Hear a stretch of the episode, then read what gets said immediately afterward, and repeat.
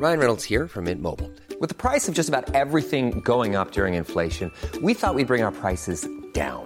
So to help us, we brought in a reverse auctioneer, which is apparently a thing. Mint Mobile unlimited premium wireless. Ready to get 30, 30, bit to get 30, bit to get 20, 20, 20, bit to get 20, 20, bit to get 15, 15, 15, 15 just 15 bucks a month. So, Give it a try at mintmobile.com slash switch. $45 upfront for three months plus taxes and fees. Promo for new customers for limited time. Unlimited more than 40 gigabytes per month. Slows. Full terms at mintmobile.com.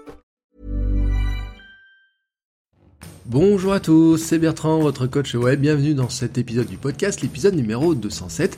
Aujourd'hui, je vais continuer à vous parler de marketing viral, de la base du marketing viral et de comment finalement euh, bah, ces idées se propagent, hein, comment cette idée virus se propage. Hier, dans l'épisode, je vous expliquais que l'idée principale du marketing viral, c'est quand même d'avoir une idée virus et que cette idée virus, pour qu'elle se propage, il faut qu'elle qu'elle soit plutôt dans le type de manifeste, hein. c'est-à-dire que quelque part elle ait une certaine force. Mais maintenant il faut quand même qu'elle se diffuse. Et le marketing viral, ça reste du bouche à oreille puissance 10, et donc de la propagation de personne en personne. Donc il faut trouver des personnes qui sont aptes à propager ces fameuses idées. Alors Seth Godin, lui, dans son livre, il les appelle les contaminateurs, et il les classe en deux types. Le premier type, c'est le contaminateur qui dit erratique. En fait, c'est la personne qui agit en fonction d'une incitation personnelle à gagner de l'argent ou, globalement, on va dire, une récompense. Ce n'est généralement pas un leader d'opinion, mais il est quand même très efficace. Hein. Cette catégorie s'est fortement développée, il prévoyait déjà le développement et ça l'a explosé. On pense notamment aux fameux influenceurs. Voilà, ils sont faciles à acheter si vous leur promettez un budget, si vous leur promettez des produits, des voyages ou quoi que ce soit, c'est très efficace, ils peuvent le promouvoir auprès de leur communauté, qui des fois fait 10, 15, 20 000, 50 000, 100 000 followers, mais c'est pas eux qui vont faire des, nouvelles tendances mondiales à eux seuls. À côté, vous avez le contaminateur efficace, et c'est plutôt eux qui vont faire ces fameuses grandes tendances. En fait, ce sont des personnes qui ont suffisamment d'influence pour dicter euh, une mode ou inciter beaucoup de monde sur leur simple autorité.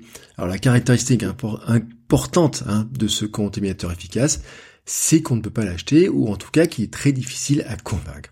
En fait, à chaque fois qu'il pousse une idée, il prend un risque. Si ses fidèles repoussent l'idée, il perd sa crédibilité pour la prochaine idée. Le contaminateur efficace, en fait, il perd de son influence quand on l'achète, ou quand on l'achète trop visiblement. Par exemple, si vous avez une star de la télé qui se met à mettre une casquette, ben, ses fans sauraient tenter de mettre la casquette, sauf si quelque part la casquette leur plaît pas, ou s'ils se rendent compte que finalement leur star a juste été payé pour mettre une casquette. Voilà. Mais si par contre ils pensent que la star met cette casquette parce que ça lance une nouvelle mode, et eh ben ils peuvent adopter la casquette. Alors la difficulté de, des contaminateurs, c'est de savoir si vous arrivez à les convaincre d'adhérer à vos idées et de les transmettre. Vous pouvez convaincre le contaminateur erratique avec des produits gratuits, un programme d'affiliation, de récompenses importantes, même si quelque part elle n'est pas certaine. Euh, je vous donne un exemple, hein, je serais plus enclin à partager publiquement un, un concours, une photo pour essayer de gagner un iPhone 10 plutôt que de partager, de partager un concours pour gagner un 5 euros de réduction euh, dans mon supermarché ou sur ma facture de téléphone, même si je suis certain de la gagner. Vous voyez un petit peu la difficulté, ou plutôt l'enjeu qu'il y a quand on essaie de convaincre le contaminateur erratique.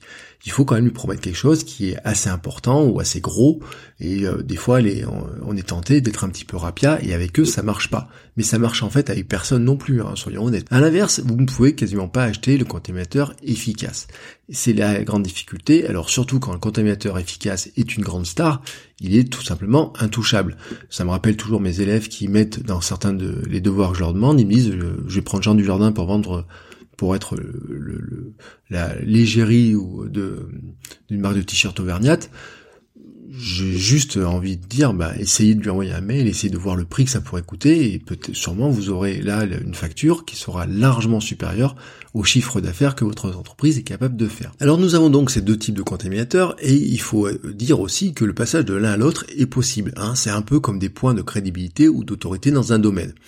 Un contaminateur erratique, dont les avis sont jugés crédibles, est intéressant, gagne en crédibilité et donc en autorité. Euh, j'ai envie de dire, si par exemple vous euh, gagnez, si vous testez sur votre blog ou euh, vous mettez des commentaires sur Amazon sur des centaines de produits techniques et que vos avis sont euh, sincères, qui sont bien documentés, même si vous avez été payé pour recevoir le produit, même si vous l'avez reçu gratuitement, même si vous avez été, oui je le dis, payé pour tester ce produit-là, si votre avis est sincère et bien documenté, bah, vous allez quand même gagner en crédibilité et donc en autorité. Et donc, quelque part, vous allez petit à petit vous rapprocher d'un contaminateur efficace. À l'inverse, un contaminateur efficace, lui, il peut parfois choisir le chemin de la rentabilité et donc perdre en autorité. Alors le modèle le plus euh, régulier hein, qu'on a euh, sous les yeux, c'est il suffit d'allumer la télévision, vous regardez un peu les publicités, vous allez voir une actrice de série télé qui fait de la publicité pour une école formant la petite enfance, on se demande bien pourquoi, un sportif qui vend des barres chocolatées alors qu'il doit peut-être pas en manger, ou une ancienne star de la télé qui anime votre supermarché ou fait du téléachat. Voilà, tout simplement. Ils ont choisi la voie de la rentabilité parce que bah, il faut bien vivre, hein, aussi il faut le dire. Alors maintenant, que pouvez-vous retenir de ces deux contaminateurs et qu'est-ce que vous pouvez faire de cette notion-là? Alors il y a deux cas. D'abord, c'est que vous êtes potentiellement des contaminateurs. Alors, soyons clairs, vous ne serez jamais des contaminateurs efficaces du niveau des stars, hein, la hauteur des vraies personnes d'influence comme les stars, les sportifs ou euh, ces personnes de la pop culture, euh, télé-réalité, etc qui ont vraiment une grosse audience, mais ça se limite pas à l'audience, en fait, ça se ils ont une influence qui est beaucoup plus large, tout simplement. Mais soyons honnêtes, nous avons aussi, nous, dans notre domaine, des points de crédibilité dans vraiment dans le domaine que l'on connaît, tout simplement. Alors cela se travaille et ça nous demande un peu de sérieux, de l'honnêteté, de la crédibilité et de ne pas non plus sortir systématiquement de son domaine. C'est-à-dire que moi, je suis peut-être pas crédible quand je vais commencer à parler de certains domaines comme allez, je sais pas, euh, la danse par exemple, je suis pas du tout crédible. Si une marque vient me proposer de parler de danse ou de je sais pas quoi, je vais refuser systématiquement parce que je ne sais pas franchement, je ne sais pas quoi dire là-dessus, tout simplement, et ce serait pas crédible, et ça se verrait que j'étais payé pour en parler. Vous pouvez aussi choisir d'être un consommateur, un contaminateur plutôt erratique, mais en fait, vous devez quand même soigner la crédibilité, ce que je disais tout à l'heure. Hein. Si vous dites que, tout est bien sous prétexte qu'on vous a donné le produit ou l'argent, bah vous n'allez pas être crédible les gens vont s'en rendre compte, surtout s'ils achètent d'après votre recommandation. Non, même si on vous propose le produit, même si on le donne, même si vous êtes en partenariat, il faut garder votre sincérité, votre honnêteté, votre fameuse authenticité, mais vraiment être très clair et très transparent dessus et surtout être très sérieux sur le retour que vous faites. Hein, ça sert à rien de dire qu'un produit est génial parce que vous perdez en crédibilité si la personne qui le teste se rend compte qu'en fait c'était une grosse daube. Voilà tout simplement. En tant que créateur de contenu qui cherche à propager ses idées, ces rôles de contaminateur nous intéressent aussi. En fait, vous devez par exemple réfléchir dans vos offres comment vous pouvez convaincre des contaminateurs erratiques, c'est-à-dire ceux qui sont plutôt intéressés par une récompense. Alors ça pourrait être offrir un exemplaire d'un produit, l'affiliation comme l'a fait Amazon, la réduction euh, de, je sais pas, sur une formation contre un article de blog, hein, c'est ce que fait CoSchedule par exemple, mais aussi parfois ça peut être l'échange de liens ou la mise en avant hein, dans une vidéo, dans un podcast ou quoi que ce soit. On est plutôt de la valorisation de l'ego dans ce cas-là. Toutefois, faut le dire, ça vous demandera souvent un investissement financier et toujours un investissement humain.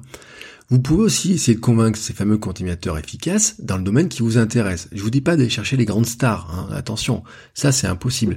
Mais vous avez dans votre domaine des gens qui sont tout simplement des continuateurs efficaces, c'est-à-dire que ben, quand quelque chose leur plaît, ils vont le propager naturellement, même si finalement personne leur a demandé de le faire. Alors la tâche, peut être difficile. Déjà, il faut arriver à se faire connaître de leur d'eux. Ils sont souvent très sollicités, donc c'est pas la peine d'essayer d'aller en toucher des dizaines en mettant toujours le même message. Il vaut mieux essayer d'en viser que un ou deux, et surtout de faire d'essayer de tisser une vraie relation. Euh, surtout, dites-vous qu'il ne va pas s'engager euh, comme ça à la légère. En fait, il va s'engager que s'il adhère vraiment à l'idée et si ça ne casse pas sa crédibilité. Euh, si c'est, s'il prend le risque de casser sa crédibilité, il va plutôt passer du côté erratique et donc vous demander de l'argent. Mais s'il trouve que l'idée est bonne et que quelque part il la partage sans rien vous demander, ben pour vous, c'est tout bénef, j'ai envie de dire. Ensuite, il y a un élément qui est important, c'est que quand vous créez du contenu, quand vous avez déjà une première audience, bah, vous avez déjà des contaminateurs autour de vous, et généralement, ce sont des contaminateurs efficaces. En fait, ils ont adhéré à vos idées, à vos contenus, à votre art, euh, certains ont même acheté vos produits, vos formations, hein, ou vous donnent de l'argent sur Patreon. Ce sont vos fans, et ces fans, ce sont des contaminateurs efficaces. En fait, ils sont doublement efficaces parce qu'ils vous donnent de l'argent, et en même temps, ils vous propagent l'idée que vous défendez, ils propagent votre marque personnelle, ils propagent vos contenus. Alors, ils ont peut-être pas forcément une très grosse audience, mais si vous prenez la somme de ces contaminateurs efficaces individuels, hein, comme ça, ben, au final, le cumul, on pourrait dire cet effet cumulé hein, appliqué à ça, devient assez important. Il vaut mieux avoir une dizaine ou une quinzaine de petits contaminateurs efficaces, vraiment fans de ce que vous faites, plutôt qu'un contaminateur erratique que vous avez euh, acheté et qui est pas très motivé finalement pour parler de ce que vous faites. Surtout, il y a un élément qui est surtout très important. C'est que, que ce soit un contaminateur erratique ou efficace, la relation que vous installez, que vous créez avec eux, que vous nourrissez, il faut qu'elle dure, il faut l'entretenir. C'est-à-dire que il ne faut pas chercher sans cesse à aller voir des nouveaux contaminateurs en oubliant les premiers. Il ne faut pas juste faire du one shot, il faut construire quelque chose plutôt dans la durée. Et attention d'ailleurs sur ce point-là parce que ça peut être un piège. C'est-à-dire que à force d'aller toujours chercher d'autres personnes, à force peut-être d'essayer de vous éloigner de vos premières idées de départ, etc., ben vous risquez de faire des déçus. Hein, et méfiez-vous parce que les déçus en amour, entre guillemets, hein, mais voilà, dans cette relation-là, ben les déçus en amour deviennent aussi incroyablement efficaces pour dire du mal ou pour dire que finalement vous n'étiez peut-être pas aussi intéressant que ce qu'il le que pensait. Et là pour vous, eh ben c'est la catastrophe potentielle, surtout si c'est un contaminateur efficace et qu'une grosse audience qui le dit. Donc attention, ces contaminateurs, vous les avez autour de vous, certains sont déjà acquis, nourrissez la relation dans le temps, nourrissez la relation avec eux, partagez des choses avec eux, et vous verrez que quelque part, eh ben, vous allez arriver à construire des choses dans le temps, mais attention au one shot. Je trouvais que c'était assez intéressant de parler de cette notion de contaminateur, hein, vraiment sous les deux angles, tant sur la compréhension du, phénomène que aussi comment on peut être un contaminateur et aussi comment on peut l'utiliser pour faire connaître son contenu. Sur ce, je vous souhaite à tous une très très belle journée et je vous dis à demain les créateurs. Ciao ciao